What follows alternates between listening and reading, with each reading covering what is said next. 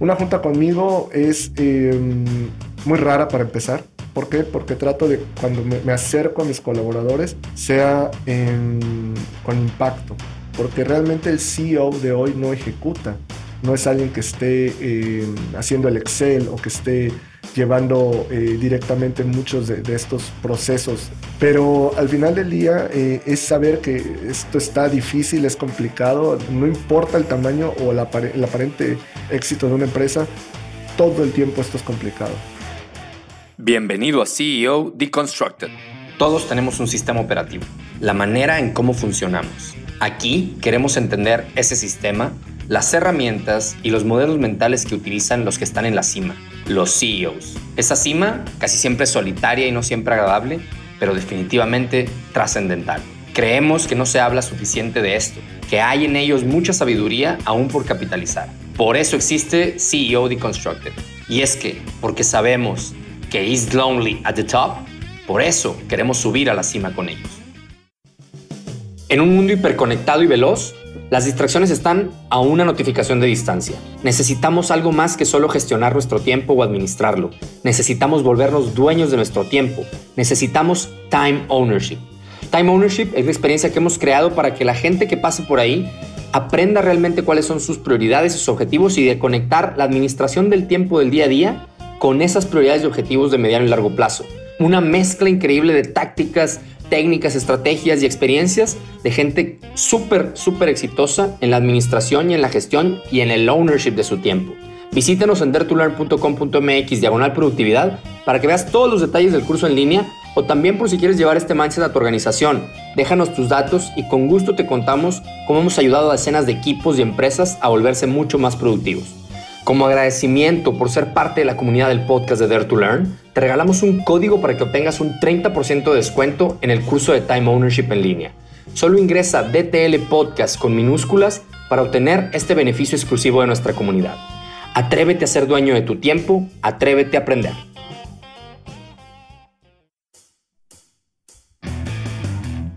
Conocer solamente cómo opera tu empresa y saberla administrar es probablemente lo peor que puedes hacer si aspiras a ser un buen CEO. A esto se refirió Aaron Benítez, quien es nuestro invitado en esta ocasión en el podcast de CEO Deconstructed, como uno de los errores más típicos que cometen los CEOs, que creen que realmente su trabajo es ser buenos administradores y conocedores de cómo funciona la organización y se olvidan de todos los demás roles críticos y probablemente, seguramente, mucho más importantes que tiene que tener un líder que aspira a llevar a su compañía al siguiente nivel. Esa y otras cosas fueron de las que hablamos Aaron Benítez y yo en esta plática que la verdad para mí fue muy especial, ya que yo llevo siguiendo la carrera de Aaron desde hace años y me ha inspirado para muchas cosas, aunque él tal vez no lo sabía y a lo mejor todavía no lo sabe, pese a que ya tuvimos la oportunidad de conocernos en persona.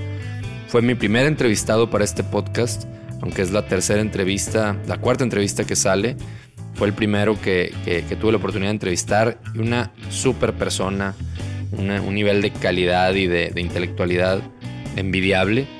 Y, y, nomás por contarles algo, Aarón sin conocerme prácticamente aceptó la entrevista y viajó a Monterrey desde Veracruz únicamente para conocernos y tener esta hora de conversación. Entonces tiene un gran valor para mí en muchos sentidos el poder ahorita presentarles esta, esta, esta entrevista, esta conversación. Y para mí es un, gran logro haber conocido a Aarón y haber podido tener la oportunidad de platicar todo lo que platicamos. Rápidamente, ¿quién es Aarón? Aarón es un, emprendedor, eh, de verdad es que exponencial, creo yo. Es cofundador de Bears Technology, que es una compañía mexicana eh, líder en alta tecnología, ¿sí? Que eso es un, ya de por sí bastante retador hacer tecnología en México, bueno, pues él es, líder en, cierto tier y hace justamente tecnología para industria, para fábricas inteligentes, tiene una alianza global con Microsoft y bueno, ha sido además profesor invitado en distintas universidades muy prestigiosas, pero él también tiene su propia academia donde enseña a otras personas a ser personas de alto desempeño y a hackear la vida, como le llama, y a ser grandes emprendedores. ¿no? Aaron, la revista Entrepreneur, lo nombró Rockstar de la Innovación en el año 2016 Y a él le encanta escribir y a mí me encanta leer lo que él escribe, artículos sobre cómo ser justamente eso, personas de alto desempeño, y es leído por miles de personas alrededor de, de América Latina y del mundo. Entonces, bueno, los dejo con este episodio. De verdad, sáquenle todo el jugo que puedan. Eh, hay muchas cosas muy interesantes y sigan a Aaron en sus publicaciones y en todo lo que está haciendo porque además de ser un extraordinario CEO, es una persona, una excelente persona que, tiene un, alto nivel de, de, conocimiento y capacidad de extraer ideas y expresarlas de una manera súper, súper interesante, avanzada y de mucho potencial si logramos este, extraer los insights y aplicarlos que como bien sabemos, si no aplicamos, pues esto se queda en, el intelecto y queremos ir más allá. Por eso estamos deconstruyendo a CEOs. Los dejo con el episodio. Gracias, hasta luego. ¿Qué tal? ¿Cómo están? Para este momento, espero que hayan escuchado la descripción de, de qué se va a tratar estas entrevistas. Estoy muy emocionado y además estoy muy contento de tener a Aaron Benítez, que para este momento también ya les platiqué quién es y es alguien a quien yo he seguido desde hace años, que me ha inspirado mucho también en el, tema de Dare to Learn, que quienes saben es el, otro podcast con el que empecé y que ahora es una plataforma y, justamente porque me faltaban muchas cosas que preguntarle a los CEOs, es que existe CEO Deconstructed, así que Aaron, muchas gracias y bienvenido. Gracias Diego, muy contento de andar por acá, eh, aprovecho para felicitarte por tu trabajo creo que eso es hacer patria, ¿no? Hacer las cosas que van a ayudarnos a subir de nivel, no estar con otro tipo de cuestiones que podríamos hablar más adelante, ¿no? Que parecen patrióticas, pero en realidad no lo son. Creo que esto es lo que se necesita. Gente hablando de las cosas que importan, cómo construir cuestiones trascendentales. Y estás aportando bastante. Soy fan de tu trabajo y gracias por la invitación. No, hombre, pues gracias, igualmente. Pienso lo mismo. Y bueno, porque tengo muchas cosas que preguntarte. Lo primero que quería con lo que quiero empezar estas conversaciones es tratando de ver cuáles serían para ti los grandes milestones que te han llevado a este momento y a este lugar, ¿no? Y cuando digo los grandes milestones, pues yo creo que vas a tener que, te voy a pedir que escojas bien, porque nada más quisiera obligarte a pensar en el top 3 de los grandes milestones que, han formado tu, tu, camino a CEO. Y pues te dejo que me, que me digas, ¿no? ¿Cuáles son? Creo que el primero, son tres que me vienen a la mente, muy personales, muy eh, en una edad muy joven, primero es de niño. Uh, pues éramos una familia clase media yendo hacia la alza, la verdad. Uh, hay un accidente por parte de, de, papá y nos corta todo el camino económico que llevábamos. Y pues de escuela particular, a los seis años, ¿no? De, de automóvil, casa bien y todo, de repente las cosas se empiezan a poner muy, muy difíciles. Ah, es un cambio muy drástico donde esta pues, pobreza, voy a usar esa palabra fuerte, eh, me define mucho. Me doy cuenta que la detesto, la odio, no me gusta. Y hasta la fecha me, forma, ¿no? Soy, soy el gran enemigo de esto, de, la pobreza. Y sé que es algo mental, sé que es algo psicológico más allá de, las habilidades o, o, de la posición social en donde uno haya estado. Esa es una primera etapa. Después, unos años después, más adelante, nueve, diez años, me topo con los libros. Empiezo a leer bien novelas. Leo Caballo de Troya 1 de eh, mi tío, siempre digo mi tío JJ Benítez. no es mi tío, ojalá. Pero um, me, vuela la mente, me, me explota la imaginación. Viajes en el tiempo, computadoras cuánticas, proyectos secretos de la Fuerza Aérea Norteamericana, cuestiones geopolíticas, drama internacional, una cuestión que para un niño de 9, 10 años era impensable, ¿no? Entonces, eh, eso me, hace ver que hay otros mundos, otras formas de, acceder a personalidades, de acceder a ideas que tal vez por mi nivel socioeconómico nunca hubiese llegado a ellas. Esto eh, se mantiene hasta la fecha, leo muchísimo eh, y creo que es de las cosas que más me ha impactado, el poder entender muchos contextos, no por haberlos vivido, sino por haberlos leído. Otro viene con la cuestión del inglés, Diego. Eh, yo aprendí inglés muy joven. Afortunadamente fue una de las cuestiones en que sí invertimos. No, no había muchas otras cosas en casa, pero hubo mucha, mucha inversión en que, en que yo hablar inglés. Y eh, mi primera novia extranjera, eso realmente me dio mucha confianza, ¿no? El, poder interactuar con alguien en un idioma que no es el tuyo, acceder a otra cultura. Ella era pues de Israel, ¿no? Imagínate ese tipo de cuestiones. Entonces, eh, eso me hace ver que siempre que te la creas, puedes lograr otro tipo de cuestiones, ¿no? Eso me trae el día de hoy, ¿no? Con, mi hermosa esposa, sí, mis hermosos hijos, ah, la vida que, me encanta, ¿no? Que me permite viajar, conocer, hacer negocios, moverme. Creo que esos son tres pilares de varios, muchos otros que tal vez no estoy mencionando, que, que me formaron. Buenísimo. Y en la parte específica del camino a fundar una empresa, de las dos que eres fundador y CEO todavía de una de ellas, y eh, chairman of the board de una de ellas, ¿cuál ha sido la parte ya de, CEO, Chief Executive Officer, que ha sido la más dura? ¿Cuál, cuál, cuál definirías que sería como, no sé si es un milestone o es más bien una característica de ser un CEO? ¿Cuál es la más difícil? Um, el éxito es embriagador yo empecé a tener, y, para los que nos están escuchando, entre comillas esto con los dedos, ¿no? Empecé a tener éxito hace ya algunos años. La gente se me acerca, eh, mi popularidad se eleva, ¿no? Eh, muchas invitaciones, muchas ideas. Y esto hace que mi ego se, se descontrole y pienso que puedo hacer todo al mismo tiempo. El error no es pensar que uno puede hacerlo todo. Yo creo que podemos hacerlo todo. Lo que no creo es que podamos hacerlo al mismo tiempo. Tenemos que ir por etapas, ¿no? Y yo no soy mucho de contenerme y decir, no, voy a hacer una sola cosa al mismo tiempo y luego otra y no, tal vez hago dos, tres, cuatro al mismo tiempo, pero en ese momento eran siete, ocho empresas al mismo tiempo que, que abrí con otros socios y durante un par de años funcionó bien el asunto. Uh, teniendo esas empresas andando, eh, mi ego me, me, gana y me declaro director general de cada una de ellas, ¿no? CEO de cada una de ellas, lo cual significa ser CEO de nada, ¿sí? Y pues todo implosiona en algún momento, eh, hace 3, 4 años, eh, se van para abajo, empezamos a ver que solo dos de todas esas empresas hacen dinero o tienen potencial, las demás pues tienen que esperar su momento, ¿no? Y respondiendo a tu pregunta ya viene la parte de poder tener la ecuanimidad de la que tanto habla uno o lee uno al respecto esta cuestión de la filosofía estoica, ¿no? El, pues obtener esa madurez para pues sostenerse en la incertidumbre, tener conversaciones altamente difíciles con socios, proveedores, inversionistas, clientes, colaboradores, con la familia, decir, pues vamos a pasar de este nivel a este otro mucho, mucho, mucho más abajo y va a doler y tenemos que aguantar. Pero si ya lo construí una vez, lo puedo volver a construir, que es en lo que estamos ahora. Entonces, eso me definió hace ya 3, 4 años. Eh, aprendí muchísimo. Quisiera decirte que soy el tipo más humilde del mundo. No es así. Tengo un ego muy grande todavía, pero creo que, que se redujo bastante con esta experiencia.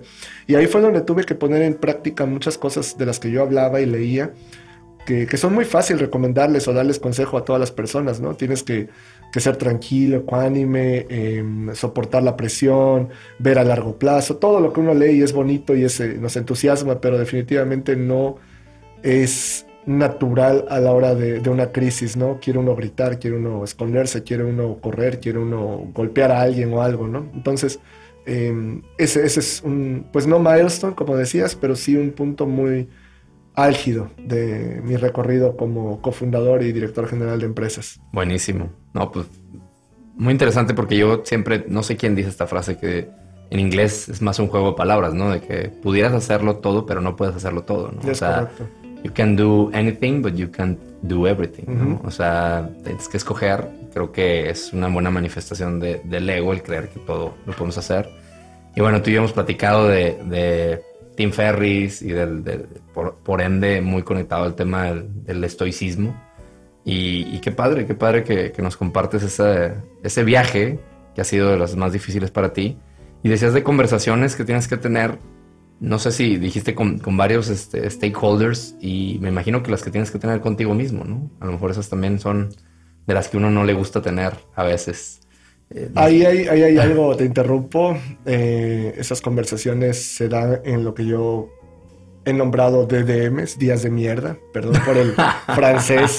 Yo creo que me van a vetar de este podcast, pero creo que es muy, muy gráfica la, descripción y permite entenderla, ¿no? Estos DDMs, eh, todos los tenemos, seas Bill Gates, seas quien seas, tienes DDMs. Y es ahí donde debes de hablar duro contigo, ¿no? Y entender. También duro me refiero a como hablarías con tu mejor amigo. A tu mejor amigo le dirías tal vez cosas duras, pero no lo insultarías, no lo rebajarías, no, no, no sería algo ofensivo, sino algo con la finalidad de elévate. Y muchas veces no somos, lamentablemente, nuestros mejores amigos. Nos decimos cosas hasta insultantes que no nos ayudan. Entonces, sí es hablar duro con, uno mismo.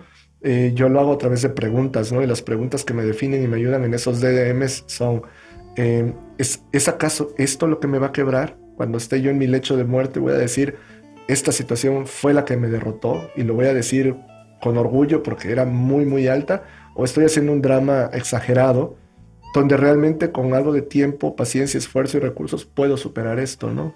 Entonces, eh, creo mucho en, esas pláticas, como tú dices, con uno mismo, eh, pero contenidas dentro de estos DDMs, ¿no? Tampoco puedes estar haciendo esto cada dos segundos porque se vuelve un, un second guessing, ¿no? El estarte autoanalizando y dudando de cada decisión que tomas. Buenísimo. ¿Y la, qué es lo más difícil de ser CEO hoy? O sea, hoy, hoy, hoy, al día de, lunes, jueves, de cualquier semana, de este momento que estás viviendo, ¿qué es lo más difícil de ser CEO en, en tu día a día?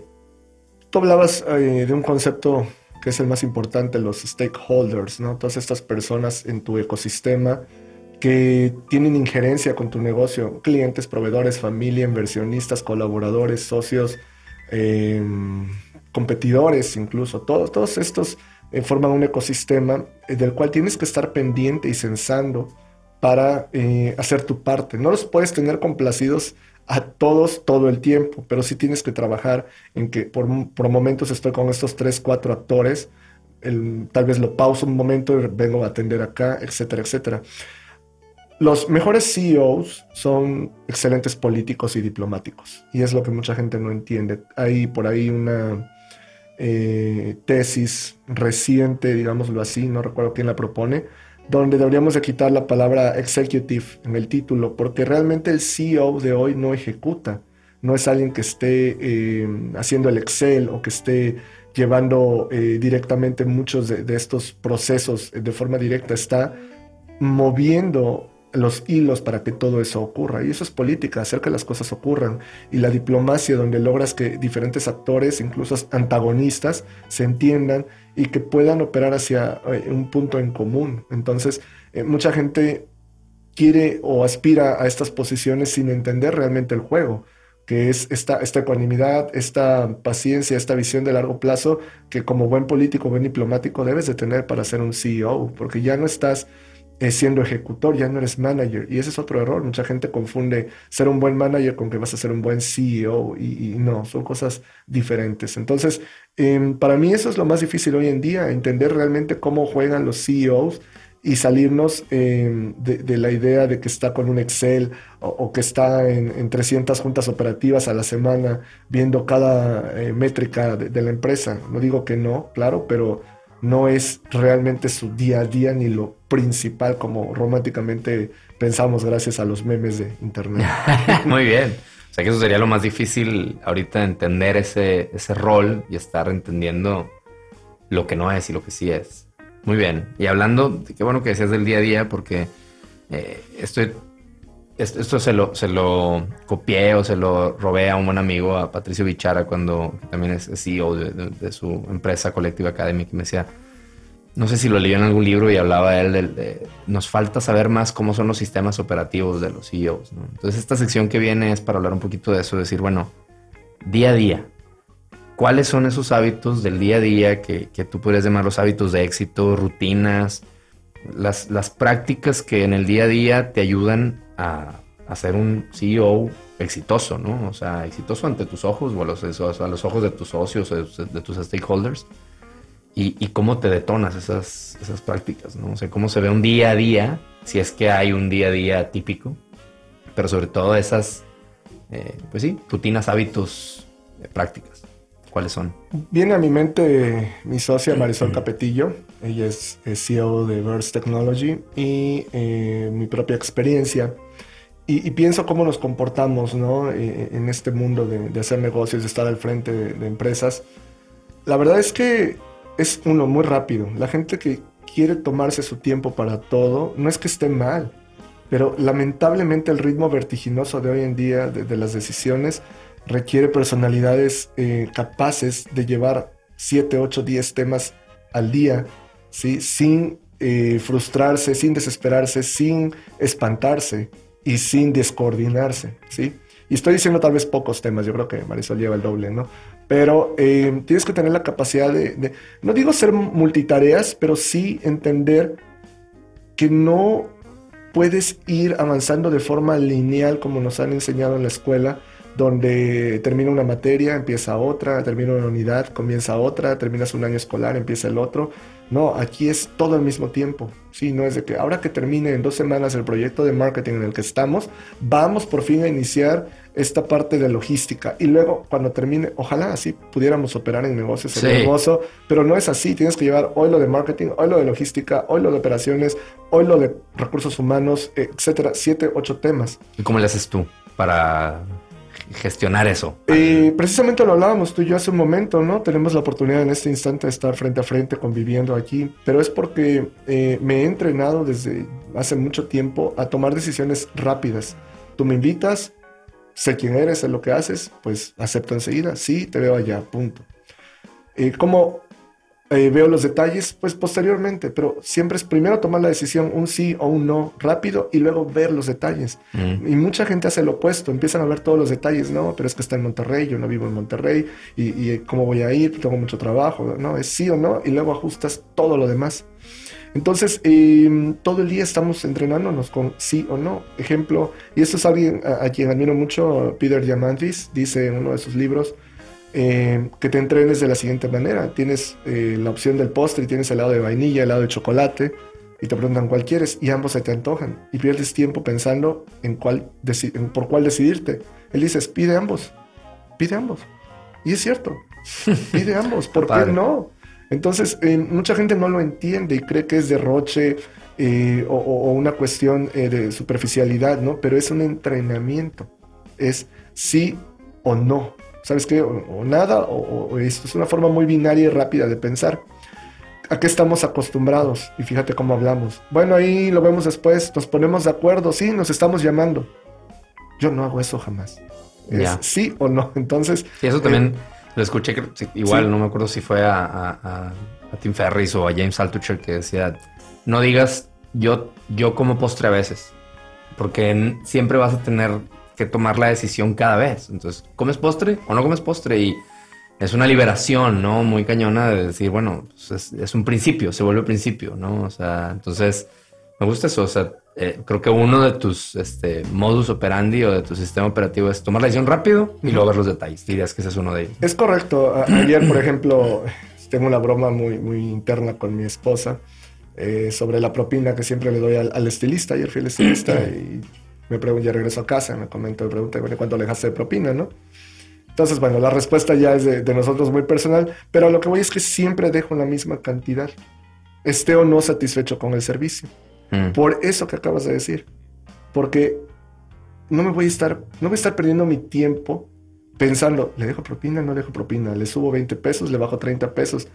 Estoy resolviendo otras cosas. Estoy escribiendo un artículo en mi mente, estoy coordinando en mi mente lo que tengo que hacer el día de mañana o pensando en cómo voy a hablar con tal colaborador. Cosas de mucho mayor impacto que una propina que puede parecer espléndida o no, pero que ya lo tengo decidido, ya sé cuánto voy a gastar en eso, siempre, siempre, ¿sí? Entonces, em, igual la línea aérea, no estoy peleándome por ahorrar 20 dólares o 50 dólares, no porque sea ultramillonario, pero el punto es, es esa la línea aérea porque me gusta y me estoy cómodo. Entonces, eh, muchas grandes personalidades nos han puesto este ejemplo. Steve Jobs usando la misma ropa siempre para no perder tiempo, ¿qué me voy a poner hoy?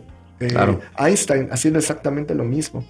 Otro punto, y, para ir abonando a esta respuesta del sistema operativo, es la parte de tener los interlocutores muy claros. Yo no hablo con... Em, yo no hablo por hablar, no me voy a acercar a alguien dentro de mis empresas o en otra que me ayude a, a, sacar mi frustración o decir mi idea, pero no va a ejecutar al respecto. Voy a hablar con la persona que va a hacer que las cosas pasen. Voy a buscar quién es la persona que puede realmente ejecutar o cambiar esta parte del proceso en la que no estoy de acuerdo o que quiero optimizar. Y, ahí, por ejemplo, me meto al tema de cómo son tus juntas o cómo pones objetivos a tu equipo, como para ir, aprovecho ahí el, el cue que me das, ¿no? ¿Cómo, ¿Cómo haces esas reuniones? ¿Cuántas reuniones tienes? Eh, eso, eso de encontrar ese interlocutor correcto, eh, ¿cuál es el seguimiento con esa persona? O sea, ¿cómo se ve una agenda así este, de, tu mes, ¿no? Vamos a decirlo así. ¿Me podrías platicar un poco de eso? Hola, espero que estés aprendiendo mucho. Enseguida regresamos con el episodio. Solo quiero quitarte un minuto para contarte súper rápido lo que hacemos en Dare to Learn, ya que creo que puede interesarte. Somos una firma que nos especializamos en ayudar a otros a desarrollar habilidades y capabilities críticas para el futuro del trabajo. Nuestros cursos te habilitan en tres principales áreas: agilidad de aprendizaje, productividad y liderazgo. Visítanos en daretolearn.com.mx para que conozcas todos los cursos que tenemos en estas áreas que te van a ayudar a reinventarte y prepararte para ese futuro que ya es presente. Además, si estás en una empresa, date una vuelta a conocer lo que podemos hacer por tu organización. Más de 10 años y decenas de clientes nos avalan como el hub número uno de aprendizaje organizacional en América Latina. Como agradecimiento por ser parte de la comunidad de Dare to Learn, te regalamos un 30% de descuento en el curso de Time Ownership en línea.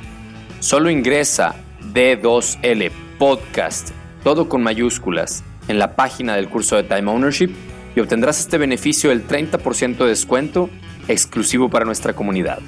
Atrévete a ser dueño de tu tiempo, atrévete a aprender.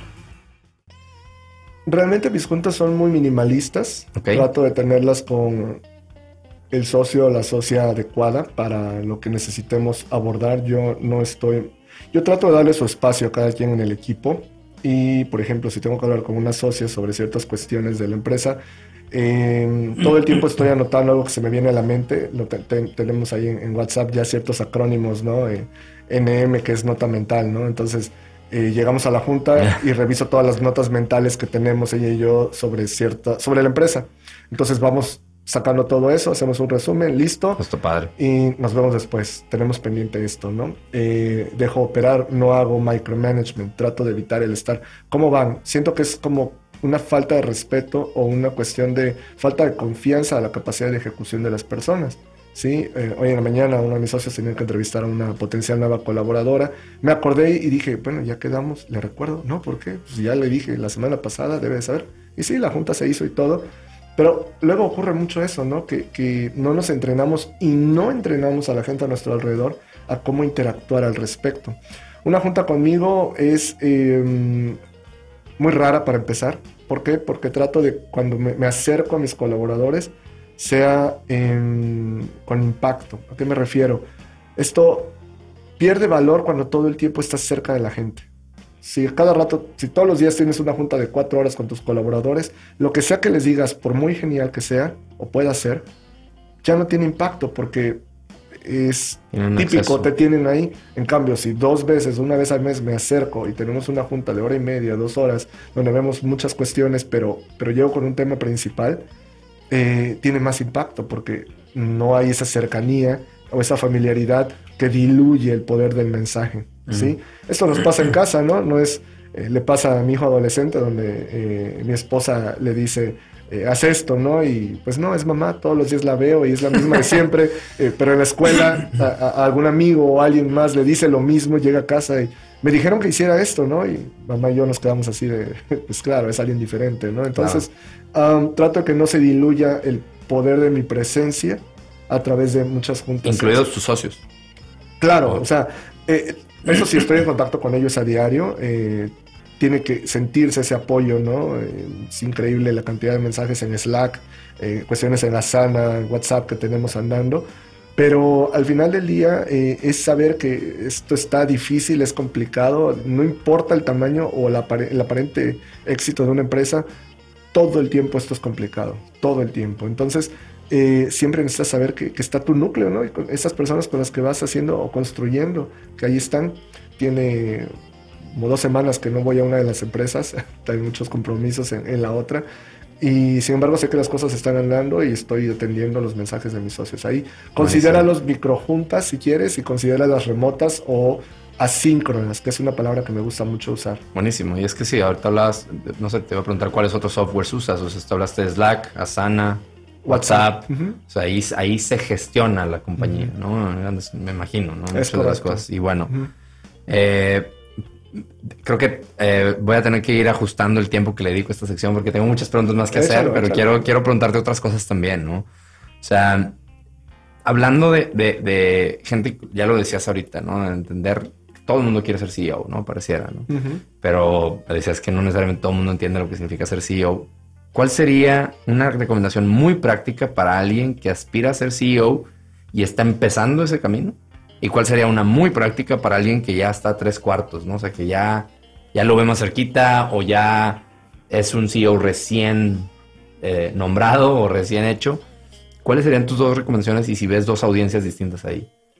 Estoy entendiendo la pregunta como qué decirle a alguien que quiere hacer esto, pero le faltan 10 años para lograrlo, y alguien que acaba de ser nombrado o, está, cerca meses, de serlo, meses de ser nombrado director general. ¿Cuál sería tu recomendación práctica, no? O sea, creo que lo puedes mezclar también con un tema más, este, el mensaje que le dirías en el commencement speech, pero una recomendación súper práctica que le puedas dar, ¿cuál sería?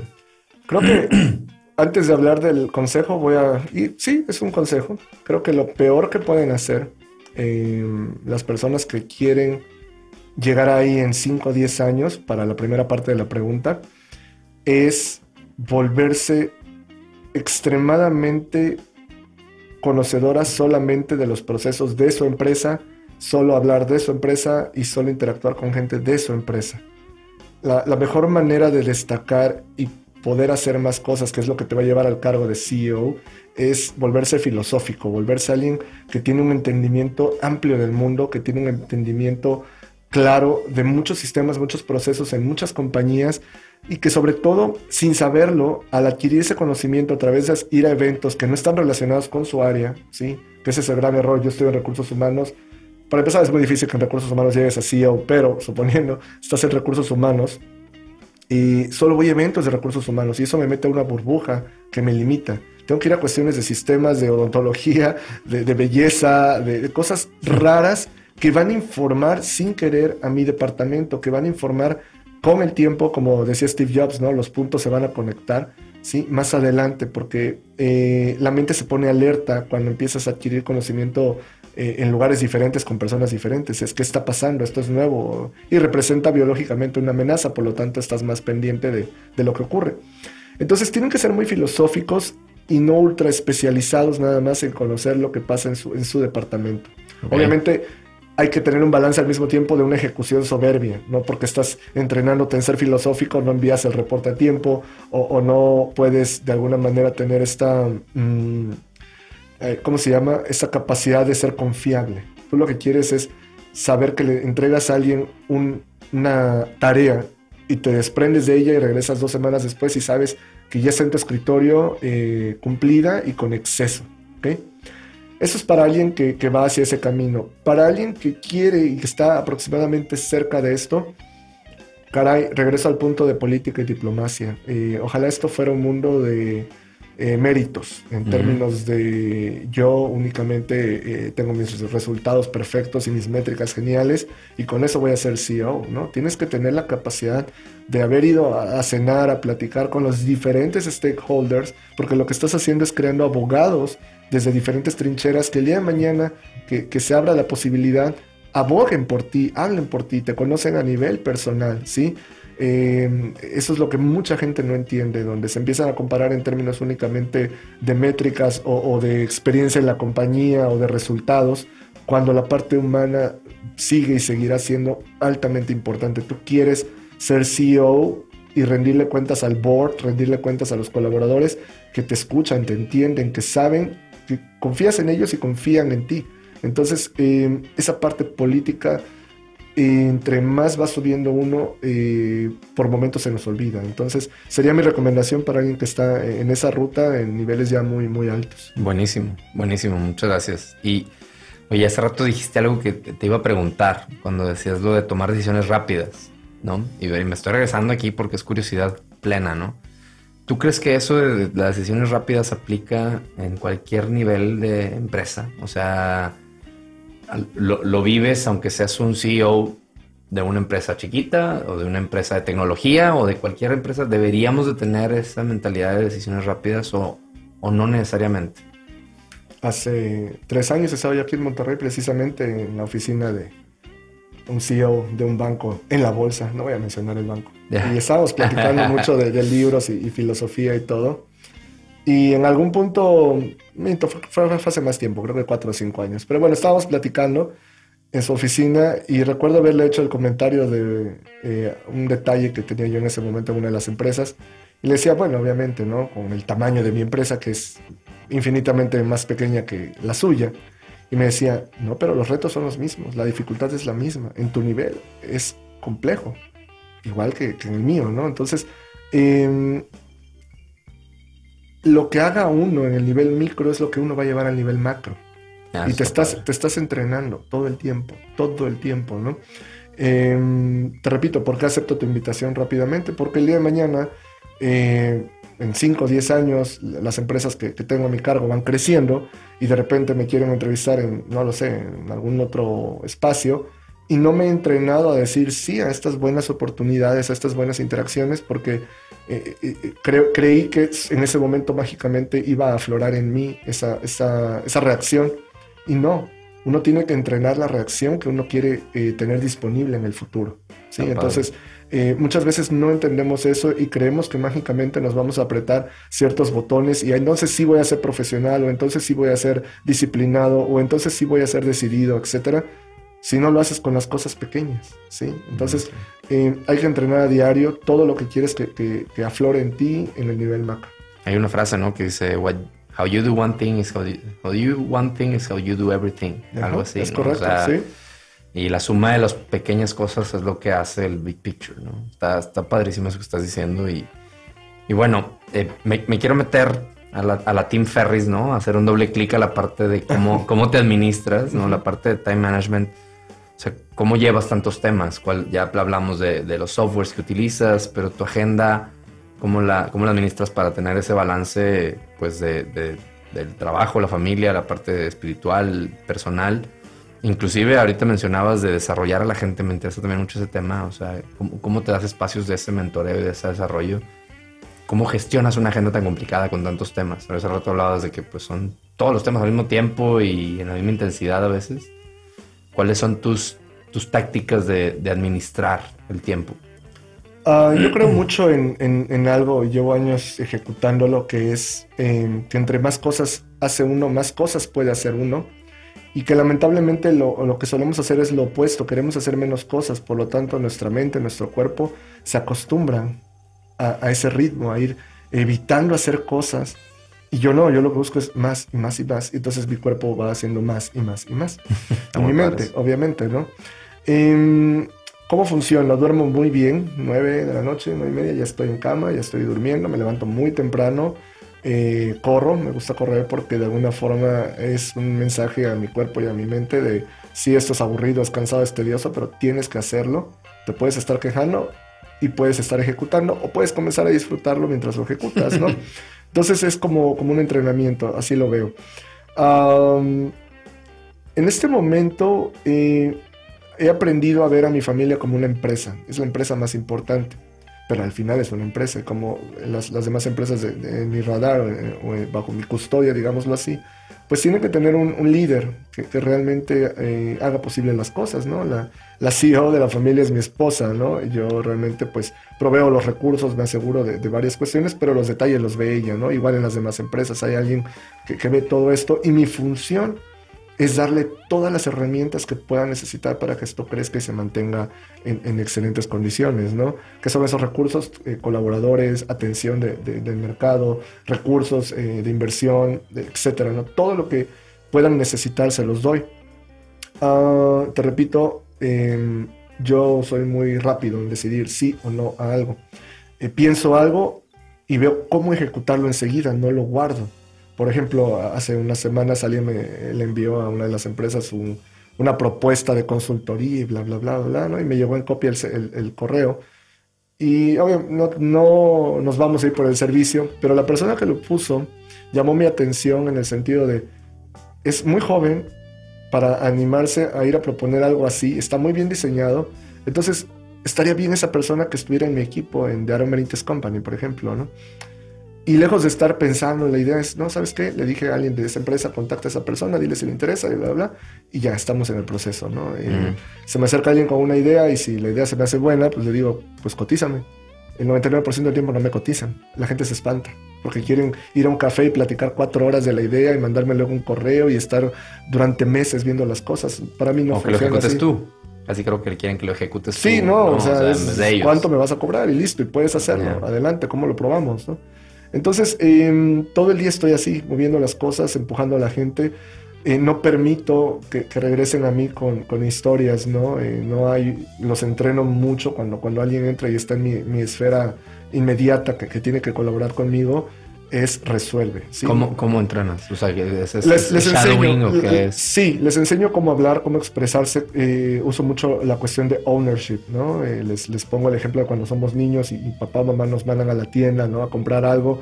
Y en mi caso, si no regresaba exactamente con lo que me habían pedido, eh, no podía yo regresar a casa y decir, no, pues no hay. Me dijeron que no hay. Es vas y recorres toda la ciudad, pero regresas con lo que te pidieron. Entonces, esto funciona igual como adulto. O sea, si yo te digo, necesito estar en Singapur tal día, de tal día, tal hora, ese es el presupuesto, y necesito salir vía San Francisco, etcétera, etcétera, solucionan. No me vengas a contar historias, sí, make it happen, ¿no? Eh, me vas a decir que no puedes. Yo con tres hijos, tres empresas, 40 años, un montón de compromisos, sí voy a poder hacerlo, a que tú que solo te dedicas a hacer eso, ¿sí? Entonces, cuando picas el orgullo de la gente, pero al mismo tiempo confías en su inteligencia, los haces más inteligentes y más capaces. Esa es la manera en cómo en cómo, pues trato de entregar a la gente y sobre todo que creo eh, que nunca le encargo algo a alguien que no pudiese yo ejecutar. Entonces, eh, no acepto un no, porque sé que pues sí se puede hacer. Y fíjate, creo que es Peter Diamandis el, el del Who Not How, que es piensa, que estamos pensando siempre cómo, cómo, cómo, cómo, y este consume y decir, ¿quién lo puede hacer? Y que lo haga, ¿no? Claro lo buenísimo. Oye, eh, viene una pregunta que a lo mejor no, no es, muy amplia, pero me gusta hacerlo porque es algo que a mí me apasiona mucho, que es el tema de en el aprendizaje. ¿Cuáles crees que son, o sea, cuáles son tus tácticas de aprendizaje tuyas? ¿Y cuáles crees que son las habilidades que los días del futuro tienen que aprender ya si quieren este, no morir en el intento? O sea, ¿cuáles serían esas habilidades, esos skills y tácticas para adquirirlas? La cuestión de la mente, esta de la, cuestión de la psicología, la verdad es que es algo muy poderoso. Entender qué es lo que realmente te está diciendo la gente. las personas somos un manojo de señales constantes a través de lo que decimos, lo que ejecutamos, en dónde ponemos nuestro, nuestro cuerpo, ¿sí? todo lo que no hacemos. Somos un, conjunto de, eh, de, señales muy claras que muy pocos se dedican realmente a entender. Y entonces, ¿por qué? Porque nos gusta más conectar con una historia que con la eh, crudeza, por así decirlo, de los datos, de, lo verdadero, ¿no? Entonces, eh, pues hay mucha gente que habla de, patriotismo, te decía al inicio del programa, ¿no? Muchas cuestiones de amo a mi país, pero amar a tu país no es ponerte una camisa de, la selección de fútbol e ir a llorar borracho a un monumento. Eso, eso es una tontería, ¿no? Eso no es patriotismo. Patriotismo es tienes esa idea que te está fastidiando desde hace tiempo, ejecútala, invita a otros, ¿sí? Elévalos, lee, comparte, muévete. Eso es patriotismo. Entonces, em, yo todo el tiempo estoy tratando de evaluarme y evaluar a la gente a mi alrededor y ver qué es lo que realmente les estoy diciendo y qué es lo que realmente me están diciendo. Entonces yo creo que eso se va a amplificar todavía más en el futuro.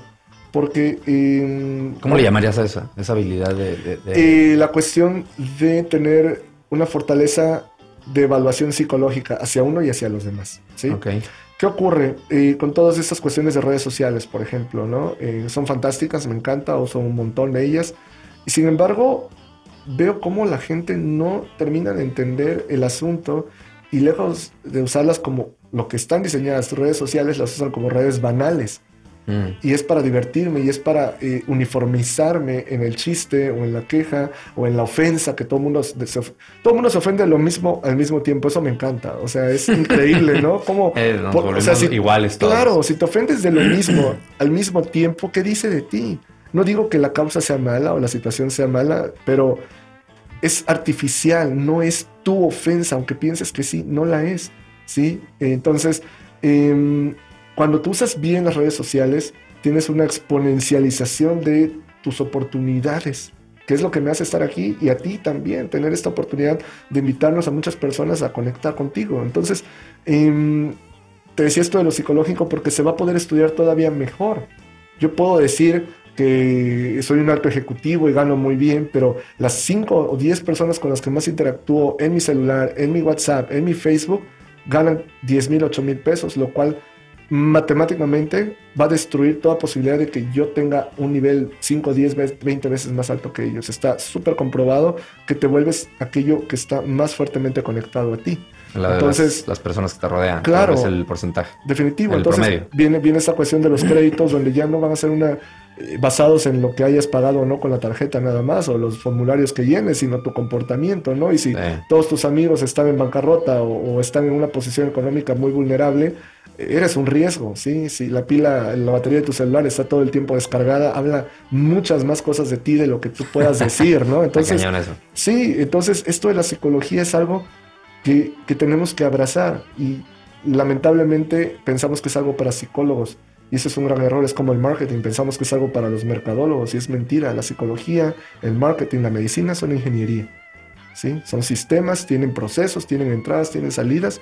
Si lo abordamos como ingeniería, vamos a tener una capacidad enorme de, poder aprovecharlo. Tal vez hablaste de, ciertas habilidades, o sea, esa habilidad o, inclusive tendencias que los líderes del futuro deberían tener en el radar, ¿no? Marketing, eh, eh, personal branding, el, health, todo el tema que viene de salud este, y, psicología, ¿no? Me, gusta.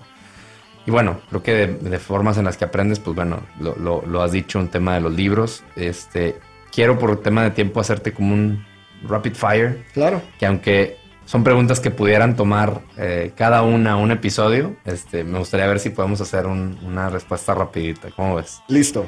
Si pudieras eliminar una sola práctica de negocio, ¿cuál sería y por qué? Una de las típicas prácticas que tenemos en los negocios. Evitaría que la gente que esté intentando hacer negocios lea contenido de negocios nada más, porque raramente se valida la información que, y me incluyo, damos todos los que participamos en eso. Se inflan las cosas, se vuelve un romanticismo que cuando ves que no lo estás alcanzando piensas que estás mal y es porque realmente no tienes la imagen genuina de lo que ocurre. Buenísimo.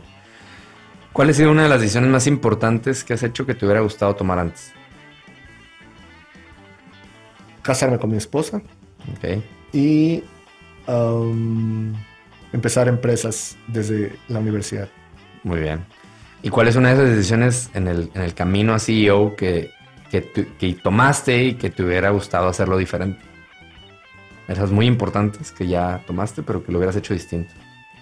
Tal vez comenzar más por el lado de tecnología para estar en una posición de ventaja y luego abordar las demás áreas en las que estoy. Todas las áreas en las que estoy me gustan, por algo estoy en ellas, educación, tecnología, medios y demás, pero eh, la tecnología es exponencial, por lo tanto, o, te favorece rápido o te quiebra rápido, ¿no? Buenísimo, muy bien. ¿Qué te mantiene despierto en las noches? La pobreza me fastidia, me molesta que la gente sea pobre, me molesta que haya pobreza en el país, en el mundo. Creo que es una cuestión eh, que no se va a solucionar a través de los gobiernos, sino a través de ataques y hackeos a la mentalidad de la población. y, eso es algo que, que, me sorprende, ¿no? Como decidimos voluntariamente, aunque parezca que no, mantenernos en un nivel en el que nos seguimos entrenando todos los días. Y yo sé que, y mucha gente me critica por esto. Entrenando pero, a ser pobres. Sí, claro, pero vengo de ahí, nadie me puede contar cómo es vivir empeñando, pidiendo prestado, sufriendo para llegar al fin de mes y, te entrenas y entre más lo, lo cuidas y lo promueves y hablas en términos en los que todo el mundo habla de que es que está difícil la situación, está duro, la crisis y demás, eh, más te homogeneizas con el nivel. Entonces, eso, eso me molesta mucho, me mantiene eh, ahí. Mucha gente puede pensar que soy insensible y privilegiado y por eso no entiendo, pero... No, no, pues te mantiene despierto. No, claro, pero, pero vengo de ahí, no lo estoy inventando, no, es algo que haya leído o que sea una cuestión teórica. Buenísimo. ¿Y qué te despierta en las mañanas aparte de tu familia? Que realmente casi no sé nada, aunque parece por momentos que he aprendido mucho, me doy cuenta de todo lo que hace falta al menos me hace falta a mí para, para abrazar, para entender, para eh, profundizar en ello, ¿no? Trato de ser muy filosófico en lo que estamos haciendo, ¿no? Cuando haces las cosas únicamente por dinero, el mercado te puede premiar, pero es muy temporal, es muy corto y, muy fugaz. Cuando haces las cosas con, con, una visión filosófica, el mercado tarda más en abrazarte, pero cuando te abraza, te abraza por mucho, mucho, mucho tiempo. Buenísimo. Oye, y esta pregunta es, ¿e, ¿extrañas algo de, o has dejado algo en el camino en este, en este viaje a ser CEO? me llamó la atención el tema de, ser político, ¿no? O sea, pareciera que a veces uno tiene que ser otra persona de la que es, no necesariamente, no necesariamente, y creo que tú, yo de lo que, de lo poco que, sé de ti, y, creo que sé mucho de ti, eh, pienso eso a veces al ver el camino tan solitario que es a veces el del CEO y de, y de tener que tener a veces ese ecuanimidad, estoicismo. ¿Se extraña algo de ser uno mismo o extrañas algo de no ser CEO? Um, hay cierta ligereza cuando solamente eres tú, sin familia y un trabajo, una ligereza que uno no entiende y no aprecia. Um, cuando pues ya tienes varios stakeholders ¿no? Eh, sobre tus hombros.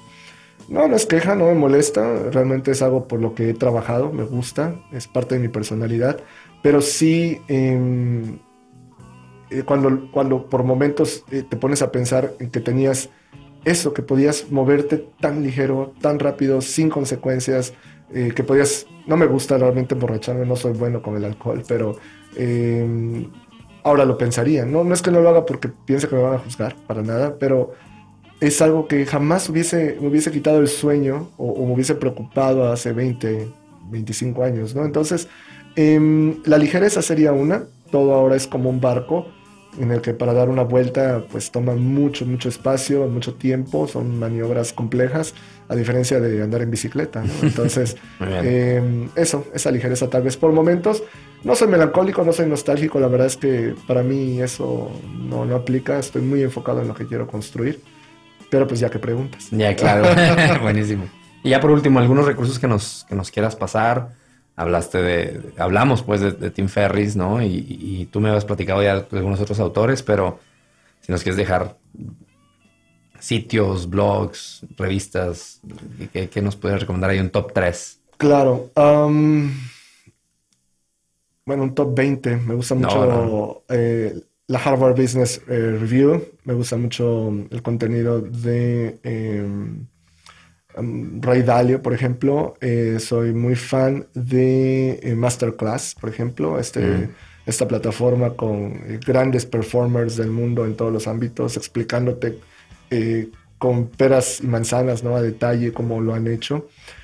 Twitter, soy gran fan de Twitter, la verdad es que lo intenté hace muchos años, no me gustó, lo cerré, regresé y, tenemos un enamoramiento actual donde es increíble que pueda yo comentar algo y el inventor del iPhone, no Steve Jobs, ¿verdad? Sería increíble, pero el, el, el eh, quien, le llevó la idea eh, del iPhone a Steve Jobs, ¿no? Eh, me dé un like, ¿no? Y, gente que, admiro que está 500 niveles arriba de, donde estoy, pues puede interactuar contigo, ¿no? Creo que mucha gente no entiende esta red de la manera en cómo realmente está diseñada para, para explotar y funcionar. Entonces, estas cosas, pero sobre todo, sobre todo, Diego, ejecutar. Mucha gente pone la excusa de seguirse educando, seguir aprendiendo como algo eh, socialmente validado, donde te aplauden, ah, es que se está preparando con una maestría, oh, es que está leyendo 20 libros, oh, es que le falta terminar este curso, y eso te da 5 meses, 2 años, 20 años más para no hacer nada. Hay que ejecutar. Si quieres ejecutar sabiendo exactamente qué vas a hacer, vas a ejecutar mal porque nunca vas a saber todo lo que tienes que saber. Entonces es, es un autoengaño. Hay que ejecutar y no casarse con tanta información. Buenísimo, me encanta ese como este final remarks. Aaron, muchísimas gracias. Lo disfruté mucho y estoy seguro que la gente que te escuche va a sacar mucho valor de esta conversación. Gracias por ser el primero. Gracias por estar aquí en Monterrey y tomarte el tiempo y estoy bien, bien agradecido y bien contento. Muchas gracias, Diego. Encantadísimo. Es todo un honor estar aquí en CEO Deconstructed. Felicidades por la idea. Y creo que eres un gran ejemplo de lo que estoy hablando, ¿no? Tienes la idea, ya traes un podcast exitoso, ¿por qué no otro? Seguramente mucha gente criticándote por las decisiones que estás tomando, implica familias, amigos, eh, familiares, amigos, eh, colaboradores, colegas, pero no importa, la gente que te vamos a aplaudir esto, em, somos pocos, pero sabemos que estás intentando hacer. Entonces, eh, espero esto inspire a tu audiencia, espero que, que, se logre, yo creo que sí, el objetivo, que es ponerse a hacer las cosas, ¿no? No solamente estar hablando de ellas, tú podrías seguir pensando con amigos en un viernes en, el antro, en el bar, sobre debería entrevistar más a los directores generales o ponerte a hacerlo, invertir en todo esto, ¿no? En este estudio tan bonito en el que estamos y demás, donde pones tu TAT, tu tiempo, atención y dinero, es donde realmente está tu interés en las cosas. Y así puede uno medir a la gente. Y yo creo que si te medimos así, está fantástico lo que estás haciendo. Muchísimas gracias. Qué padrísimo mensaje para todos, para mí y para todos. Entonces, bueno, ya lo saben, eh, síganos y no dejen de compartir todas estas experiencias que vamos a seguir sacando de, grandes CEOs con otros CEOs o con gente que aspira a ser un CEO. Esperamos que aquí democraticemos todo ese conocimiento. Y pues bueno, muchas gracias, Aaron. Nos vemos. Gracias, Diego. Saludos a todos. Sean audaces, seanlo ahora. Gracias por acompañarnos en un episodio más de CEO Deconstructed. Por favor, ayúdanos a compartir en redes sociales lo que hayas aprendido eso despierta la curiosidad de otros y así logramos crecer esta comunidad de Learning Explorers de la que tú ya eres parte. Síguenos en Instagram como Dare to Learn MX, en Facebook, YouTube y LinkedIn como Dare to Learn. Escríbenos a podcastceo.com.mx y a mí particularmente me puedes encontrar en LinkedIn como Diego Laines o al correo diego.daretolearn.com.mx. De nuevo, muchas gracias y como siempre, Dare to Learn. Y no me puedo ir sin agradecer como siempre de todo corazón a la gente de preproducción, producción y postproducción que hace posible estos podcasts. A nuestros socios de NET, agencia de diseño, que con ellos hemos podido llevar los podcasts de Dare to Learn al siguiente nivel, ya que ellos impulsan a las marcas y su visión de negocio a través del diseño, branding y marketing y producción de contenidos para que las marcas logren su mejor versión de sí mismo. Y bueno, nosotros en conjunto con ellos hemos podido desarrollar podcasts corporativos para muchas organizaciones, lo cual también me da muchísimo gusto. Y si estás interesado, mándanos por ahí un correo a podcast.com.mx y te contamos más acerca de eso. Pero también quiero agradecer a mi amigo de toda la vida, mi brother Rodolfo Rudy Gallardo, que es un máster de la postproducción de audio y que tiene ahora sí que magia en esas manos para dejar estos episodios con la más alta calidad. Si te interesa contactar a, Rudy para algo de producción de audio, tanto de tu podcast o de cualquier otro tipo de producción, lo puedes encontrar en produccionesorga, gmail.com o en Instagram como produccionesorga. Y bueno, sin mucho más, nos vemos a la próxima. Dare to Learn.